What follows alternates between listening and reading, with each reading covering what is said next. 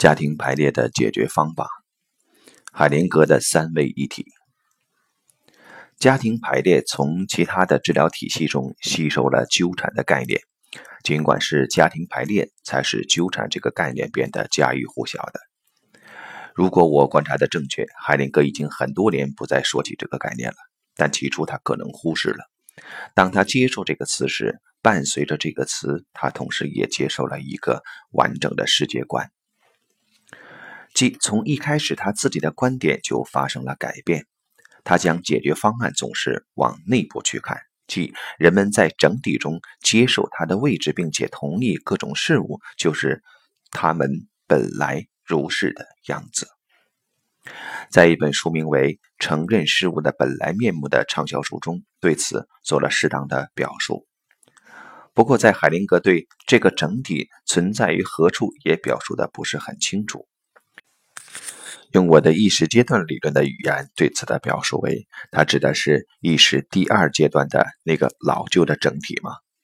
或者指的是意识第四阶段以及之后阶段所描述的那个崭新的整体吗？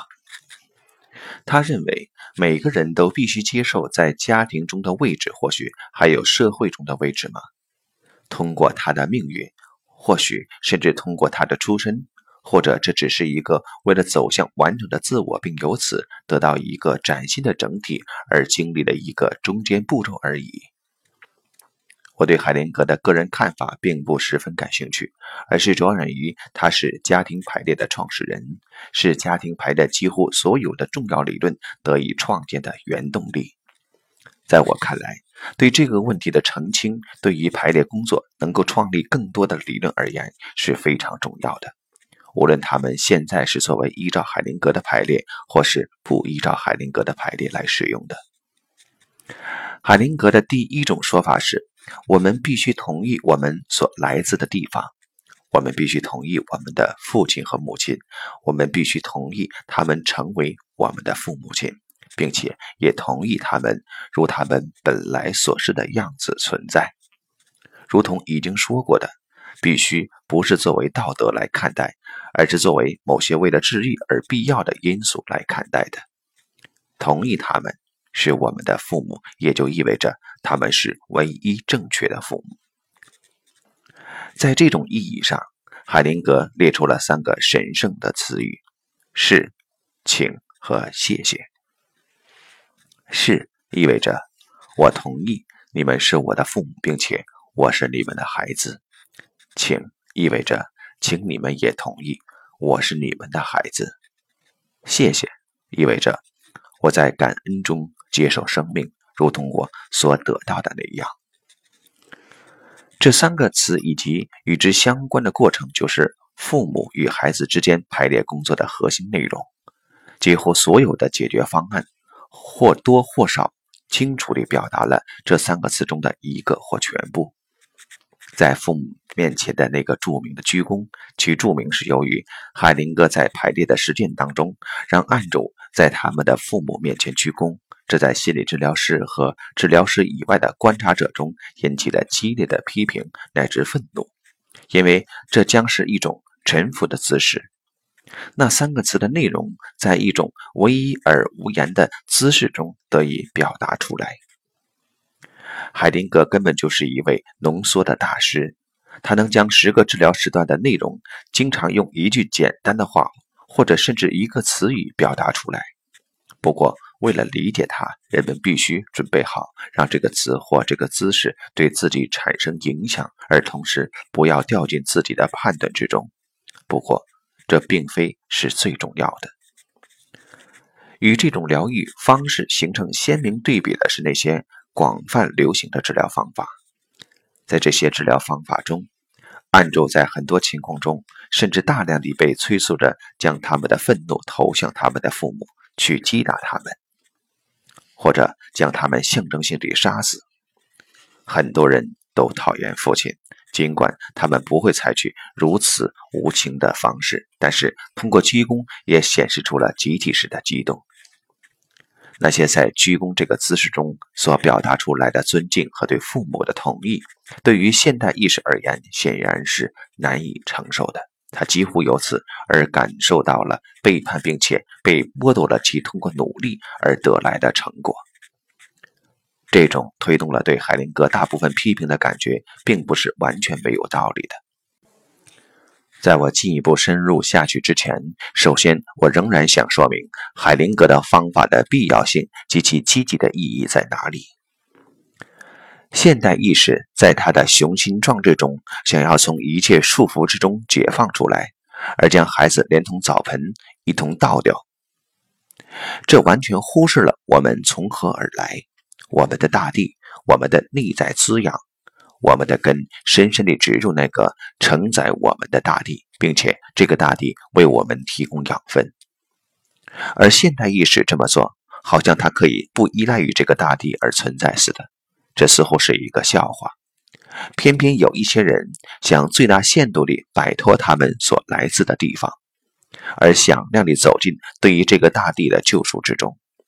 不过，他们做这些不是作为站在这个大地上倾听他的这个大地的孩子，而是作为通过这个大地而得以成长的父母。他们想保护和拯救这个大地，好像这个大地反而是他们的孩子一样。我们的土地、大地，那个我们来自于以及形成我们的地方，是我们的父母，并且进一步追溯下去，是他们的父母以及他们父母的父母。与他们脱离关系，即意味着我们会悬在半空中，没有依托，漂泊无根，就如同一块废料。正如现代人的那样。他们忘记了他们的根以及他们所来自于的大地。在家庭排列进行的过程当中，人们可以看到，其实案主基本上不可能也不愿意这样做。对此，只需要一个小小的要求，而这个小小的要求对于许多人而言，却意味着一次巨大的努力。人们必须看着父母。治疗师必须将案主带到他确实能够看到他的父母亲的地方，然后几乎所有的一切都会自己得到解决。如果有人拒绝看着他的母亲，并且说“你不是我的母亲”，过不了多久，他就会摇头并说道：“不，这是胡闹，她是我的母亲。”然后我说：“好的，那么再次看看他，并说你是我的母亲。”在这里，案主通常会有巨大的内心斗争，因为他感觉到这句话会产生深远的影响。其实，除了这句话，不再需要更多的话语，人们可以完全省略掉来自于九十年代有时存在于海灵格的说法及句子中的那种道德联系，而不会降低这些语句的表述力以及对于排列工作的影响力。譬如，从我的观点看来。我不必力求使一个人承认或赞赏他的父母，他只需要看见他们即可。但他必须真正地看见他们，而不是只看见一半。他必须看见他们本来如是的样子。即在排列的实践中，我让案主持续地看着他自己的父母，或任何在这次排列中所涉及的人，即可以是他的生活伴侣，也可以是他自己的孩子。当我看着母亲时，我看见我是你们的孩子，并且这是不可避免的。同时，正是由于这次看见，一次心灵的流动便发生了。在那个瞬间，我真的看到我作为孩子而真实的面对着的母亲。于是，承认发生了，鞠躬发生了，对母亲说出的完全发自内心的事发生了。然后，我所看到的即是真相。而如果我看到了这个真相，它就会对我产生影响。事实上，只有当我们闭着眼睛时，我们才能够勉强的拒绝我们的父母。在上面提到过的治疗方法中，某人应该表达出他对于父母的愤怒。案主并不看着他的父母，他只是看着自己。如果他在一次排列中与父亲面对面地站着，并且真正地看见了他。那么之前所有的一切都会自己崩溃瓦解。